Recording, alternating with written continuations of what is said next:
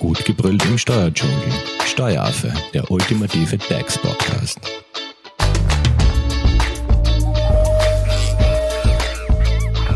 Hallo und herzlich willkommen beim Steueraffen. Urlaubsvibes gibt's in der heutigen Podcast-Folge. Und zwar, wir sind beim zweiten Teil zum Thema Urlaub angelangt. Im ersten Teil hat euch ja unsere Expertin Christine Höller von der Steuerberatung Hofer-Leitinger äh, erzählt, was es um den persönlichen Urlaubstag bzw. um den persönlichen Feiertag so an sich hat. Ähm, jetzt, wir sind nach Ostern, wir starten schon alle mit der Sommerurlaubsplanung und da wäre eine generelle Information rund um den Urlaub natürlich auch wünschenswert. Deswegen habe ich mir Christine wieder ins Studio geholt, um mit ihr heute über generelle Themen rund um den Urlaub zu sprechen. Hallo! Hallo liebe Simone, welcome back. Wie starten wir? Am besten fangen wir gleich einmal an. Wie viel Urlaub hat eigentlich jeder Dienstnehmer oder jede Dienstnehmerin im Jahr? Jeder Dienstnehmer hat im Jahr fünf Wochen Urlaub. Diese fünf Wochen sind immer fünf Wochen. Bedeutet, wenn ich jetzt eine Fünf-Tage-Woche habe, habe ich fünf Wochen, das heißt fünf mal fünf ergeben 25 Urlaubstage pro Jahr. Habe ich jetzt aber nur eine Zwei-Tage-Woche, dann habe ich auch fünf Wochen. Zwei mal fünf ist aber zehn Tage. Das heißt, ich habe zehn Tage im Jahr zum Verbrauchen. Das Urlaubsgesetz kennt keine halben Tage. Deswegen stellt sich dann oft die Frage, wie kann man das zugunsten des Dienstnehmers doch vereinbaren. Das bedeutet dann, dass man auch Urlaub eigentlich in Stunden konsumieren kann. Ähm, die Berechnung wäre hier eben fünf Wochen Urlaub mit einer 40-Stunden-Woche wären 200 Stunden. Eben die 5 mal 40. Äh, genauso wäre es natürlich auch zu berechnen bei Teilzeitkräften. Zum Beispiel 30 Stunden, 3 mal 5 ist 150. Ähm, wenn man einen Urlaub vereinbaren möchte, der stundenweise konsumiert werden kann, dann ist auf jeden Fall eine schriftliche Vereinbarung zwingend. Das heißt, ich kann mir das jetzt nicht einfach so aussuchen, wenn ich Urlaub gebe, gehen möchte, dass ich nur einen halben Tag nehme, wenn ich nur ganze Urlaubstage konsumieren kann. Grundsätzlich, wie gesagt, spricht das Urlaubsgesetz immer von ganzen Tagen. In so einem Fall ist es natürlich für Arbeitnehmer und Arbeitgeber besteht eben die Möglichkeit, dass man das eben in Stunden konsumieren kann. Wie gesagt, die schriftliche Vereinbarung ist dafür halt zwingend notwendig. Christine, es gibt ja auch hier und da, hört man, dass manche eben sechs Wochen Urlaub haben. Wie kommt es jetzt zu den sechs Wochen anstelle der fünf Wochen? Ja, also diese sechste Urlaubswoche ist ja heiß umkämpft und immer wieder Thema in den Medien. Ähm, die sechste Urlaubswoche hat man, wenn man 25 Beschäftigungsjahre beim selben Arbeitgeber verbracht hat. Ähm, hierbei muss man aber differenzieren, also es werden auch bei diesen 25 Beschäftigungsjahren im selben Betrieb auch Dienstzeiten oder Schulzeiten angerechnet. Ähm, Dienstzeiten werden zum Beispiel angerechnet, wenn äh, beim selben Arbeitgeber jetzt da, wenn das Arbeitsverhältnis nie länger als drei Monate unterbrochen war. Oder das Arbeitsverhältnis beim selben Arbeitgeber äh, anders jetzt beendigt worden ist. Das bedeutet also, die Zusammenrechnung unterbleibt, wenn die Unterbrechung durch Kündigung des Arbeitnehmers unbegründeten vorzeitigen Austritt oder verschuldete fristlose Entlassung eingetreten ist. Also in diesen Fällen wird dann nicht zusammengerechnet. Es gibt dann auch äh, Anrechnung anderer Vordienstzeiten. Wie die Schulzeiten Wie zum oder Beispiel so Ausbildung. Genau, mhm. genau. Äh, auf die Wartezeit von 25 Dienstjahren für das erhöhte Urlaubsausmaß sind weiters anzurechnen. Dienstzeiten bei anderen Arbeitgebern im In- oder Ausland oder im EWR, sofern sie mindestens sechs Monate gedauert haben. Zeiten einer selbstständigen Erwerbstätigkeit, wenn diese auch sechs Monate gedauert haben mindestens. Oder Entwicklungshelferzeiten. Diese Zeiten werden insgesamt maximal mit fünf Jahren angerechnet. Also de facto Vordienstzeiten bei anderen Arbeitgebern werden maximal bis zu fünf Jahren angerechnet, wenn sie mindestens sechs Monate gedauert haben. Ähm, und wie schaut es jetzt aus mit den Schulzeiten? Ja, weiters zur Anrechnung äh, auf die 25 Jahre äh, bzw. auf die sechste Urlaubswoche kommen auch Schulzeiten an einer allgemeinbildenden höheren, berufsbildenden mittleren oder höheren Schule mit maximal vier Jahren zur Anrechnung. Allerdings beim Zusammentreffen von Schulzeiten und Vordienstzeiten gibt es eine Begrenzung. Das heißt, die kann man maximal mit sieben Jahren anrechnen. Wie schaut es jetzt aus, wenn man auf der Uni oder auf der FH war? Kann man sich da was anrechnen lassen? Also ein erfolgreich abgeschlossenes Hochschulstudium ist maximal mit fünf Jahren anzurechnen.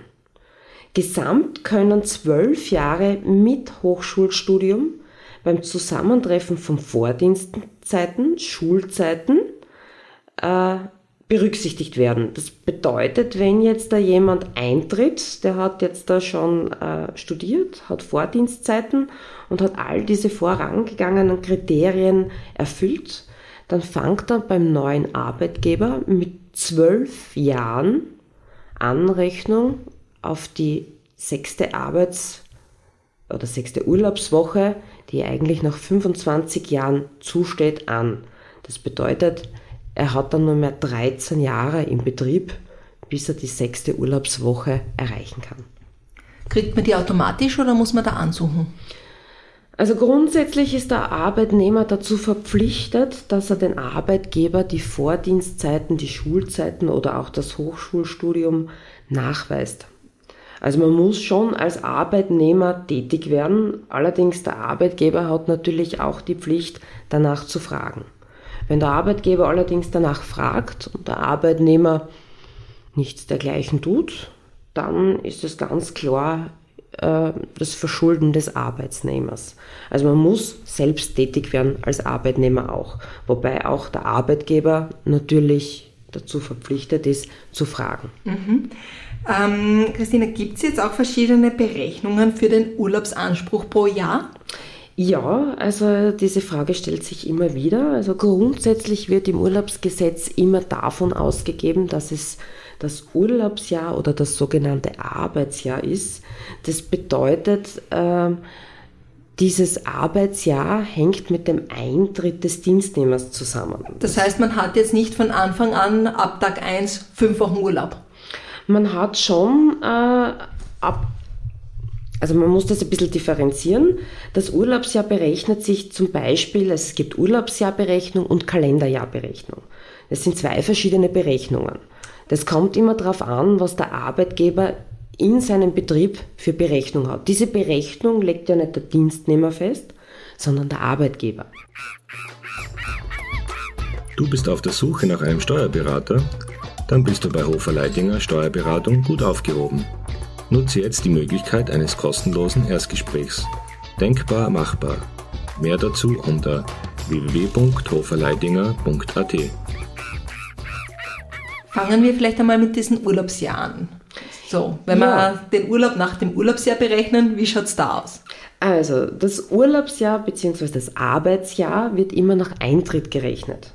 Das heißt zum Beispiel, der Dienstnehmer tritt mit 1.4.22 ein und hat bis 31.03.23 seine fünf Wochen Urlaubsanspruch.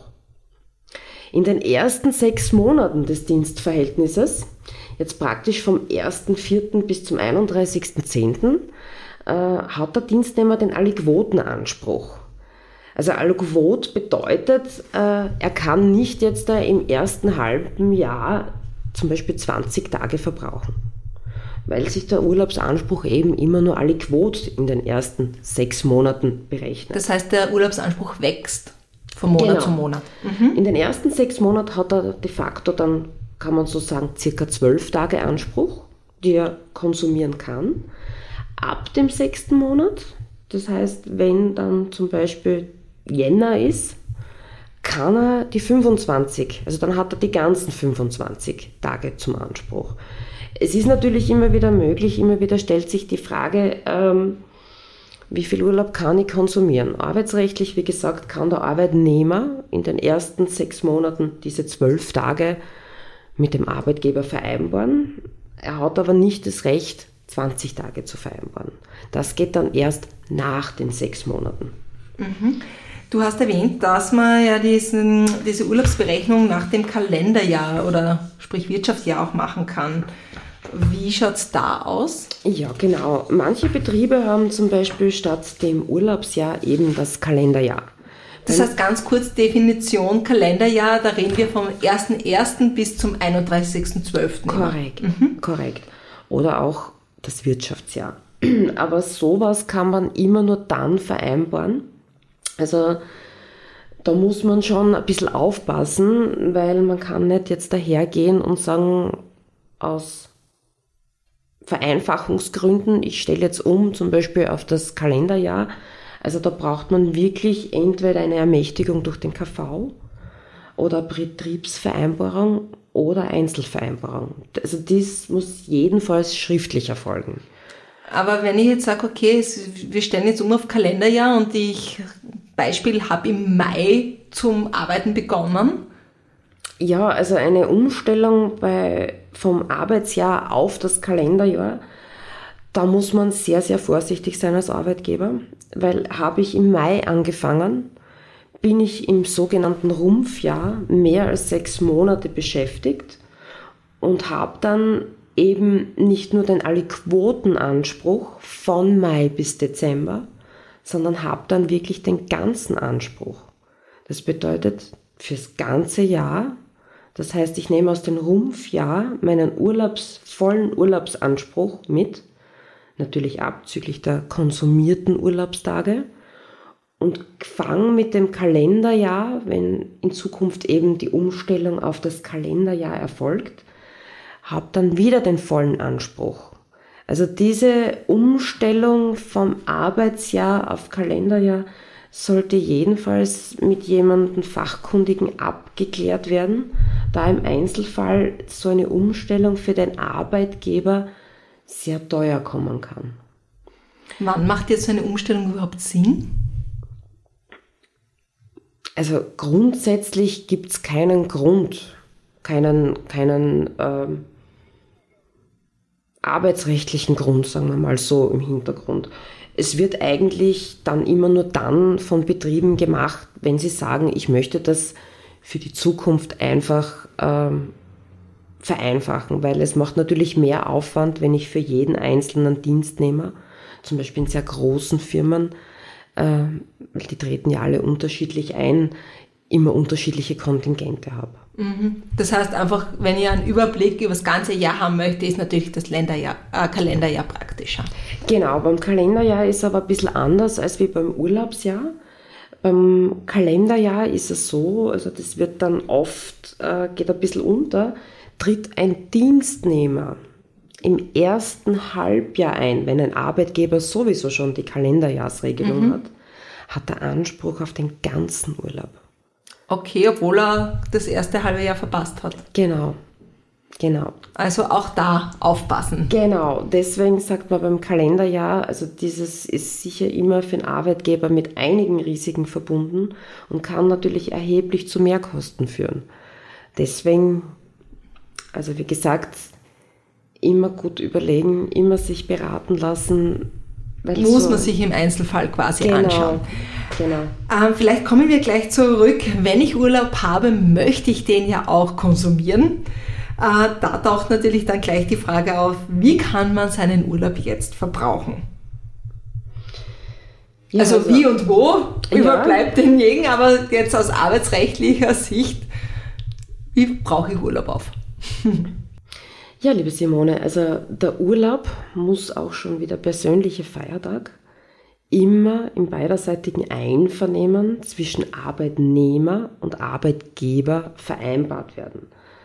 Äh, natürlich muss man auf beiden Seiten auf die betrieblichen Interessen und auf die Erholungsmöglichkeiten des Arbeitnehmers äh, eingehen. Also die Urlaubsvereinbarung ist grundsätzlich an keine Formvorschriften gebunden, laut Gesetz. Deshalb empfiehlt sich eigentlich immer, einen Urlaub schriftlich festzuhalten. Aber man könnte es auch mündlich machen. Man könnte es auch mündlich machen, ähm, allerdings ist es da so, da so, dass das Schweigen des Arbeitgebers auf einen vom Arbeitnehmer geäußerten Urlaubswunsch kann unter Umständen als Zustimmung angewertet werden. Also deswegen würde ich da immer sagen, am besten natürlich schriftlich vereinbaren. Ähm, wie schaut es aus? Also das heißt, es, muss, es gibt kein einseitiges Anordnen von Urlaub. Wie ist das jetzt, wenn ein Betrieb im Sommer zwei Wochen betriebsbedingt zusperrt? Also sprich, es gibt ja Betriebe, vor allem in der Produktion, die einfach fix zwei Wochen im Sommer geschlossen haben. Ja, also das ist immer wieder ein Thema. Also grundsätzlich besteht eben, wie gesagt, kein einseitiges Anordnungsrecht des Arbeitgebers. Das heißt, wenn jetzt der Mitarbeiter sagt, nein, in den zwei Wochen im Sommer gehe ich nicht Urlaub? Also das kann man nur äh, vereinbaren bei Eintritt, wenn man das klar kommuniziert und sagt, lieber Dienstnehmer, wir haben einfach einen Betriebsurlaub der Zeitraum muss da aber auch den Dienstnehmer bekannt sein. Das heißt, ich kann den Betriebsurlaub nicht einmal im April machen, einmal im Oktober, sondern man muss das wirklich von vornherein eigentlich schriftlich festlegen. Ähm, wie gesagt, also es gibt immer wieder Fälle, wo Dienstnehmer dann sagen eben, nein, ich möchte das nicht das nicht unterfertigen. In so einem Fall, wenn es ein Dienstnehmer sagt, diesen Passus aus dem Dienstvertrag nehme ich nicht an, ist es so, wenn der Betrieb dann wirklich schließt äh, und der Dienstnehmer mit diesen oder in diesen Betriebsurlaub praktisch sagt, aber ich bin arbeitsbereit, heißt das, dass das eigentlich kein Urlaub für einen Dienstnehmer ist. Das heißt, er kann ganz normal arbeiten kommen. Genau. Also Und wenn er anwesend ist. Nur wenn er anwesend ist, mhm. genau, ja. Das heißt auch hier Vorsicht bei Betriebsurlauben immer bei Dienstantritt gleich einmal festhalten. festlegen, ja. Genau. Es gibt natürlich äh, Ausnahmen, sage ich mal, Minderjährige zwischen Vollendung des 15. und 18. Lebensjahres ist der Verbrauch von mindestens zwölf Werktagen des Jahresurlaubs in der Zeit zwischen 15. Juni und 15. September zu gewähren. Also die haben wirklich da eine Ausnahmeregelung. Mhm. Ähm, und grundsätzlich ist es ja so, muss ich jetzt den Urlaub in dem, also der mir pro Jahr zusteht, in dem Jahr aufbrauchen? Genau, also grundsätzlich ist es immer so, dass Urlaub ja dem Erholungszweck dient und er sollte eigentlich auch grundsätzlich im Urlaubsjahr aufgebraucht werden grundsätzlich. Aber da reden wir vielleicht später noch einmal ganz kurz drüber. Ähm, ich möchte noch mal ganz kurz auf das Thema einseitigen Urlaubsantritt zurückkommen. Ähm, Gibt es eigentlich Fälle, wo man sagen kann, es kann zu einem einseitigen ähm, Urlaubsantritt kommen, dass ich das jetzt nicht in beidseitiger Einverständnis mache? Ja, es gibt da äh, Fälle, und zwar bei einer notwendigen Pflege eines erkrankten, im gemeinsamen Haushalt lebenden Kindes, das maximal zwölf Jahre alt ist, soweit der Anspruch auf Pflegefreistellung also das ist ja der Pflegeurlaub, ist. Gell? Also man muss da differenzieren. Ich habe ja eine Urlaubswoche im Jahr Pflegefreistellung. Ähm, wenn ich diese bereits verbraucht habe, dann kann ich die zweite Woche, sofern diese Gegebenheiten eben gemeinsamen Haushalt lebend, maximal zwölf Jahre alt sein, äh, kann ich dann das praktisch von meinem Urlaubskontingent einseitig also, verwenden. So, kommen wir vielleicht nochmal zurück ähm, zum Thema, wenn ich jetzt den Urlaub nicht komplett im Kalenderjahr oder im Urlaubsjahr aufbrauche, ähm, kann der Urlaub auch in Geld abgelöst werden? Nein, grundsätzlich eigentlich nicht, weil Vereinbarungen über den Verzicht des Arbeitnehmers auf den Jahresurlaub bei gleichzeitiger Ablöse in Geld widersprechen eigentlich den Urlaubszweck und sind daher eigentlich rechtsunwirksam. Also Urlaubszweck, Thema Erholung. Genau, genau. Perfekt. Ich glaube, jetzt sind wir schon am Ende vom zweiten Teil angelangt. Ähm, wenn ihr wissen wollt, was passiert, wenn man im Urlaub erkrankt, darum geht es im dritten Teil, also reinhören. Wenn es jetzt zum zweiten Teil noch Fragen gibt zu dem allgemeinen Part, ähm, wie kann man dich am besten erreichen? Am besten erreicht ihr uns unter graz.hoferleitinger.at. Perfekt. Und wenn ihr uns Fragen über unsere Social Media Kanäle stellt, leiten wir diese natürlich gerne weiter. Vielen Dank an dich und vielen Dank an euch fürs Zuhören. Tschüss. Tschüss. Das war Steueraffe. Wenn ihr noch Fragen, Wünsche oder Anregungen habt, nutzt die Social Media Kanäle. Den Steueraffen findet ihr auf Facebook und auf Instagram. Hinterlasst einfach ein Like oder einen Kommentar. Und wenn ihr keine Podcast-Folge mehr verpassen wollt, dann abonniert den Steueraffen in eurer favorisierten Podcast-App. Weitere Infos findet ihr auch unter www.steueraffe.at. Vielen Dank fürs Zuhören, bis zum nächsten Mal, wenn es wieder heißt, gut gebrüllt im Steuerdschungel.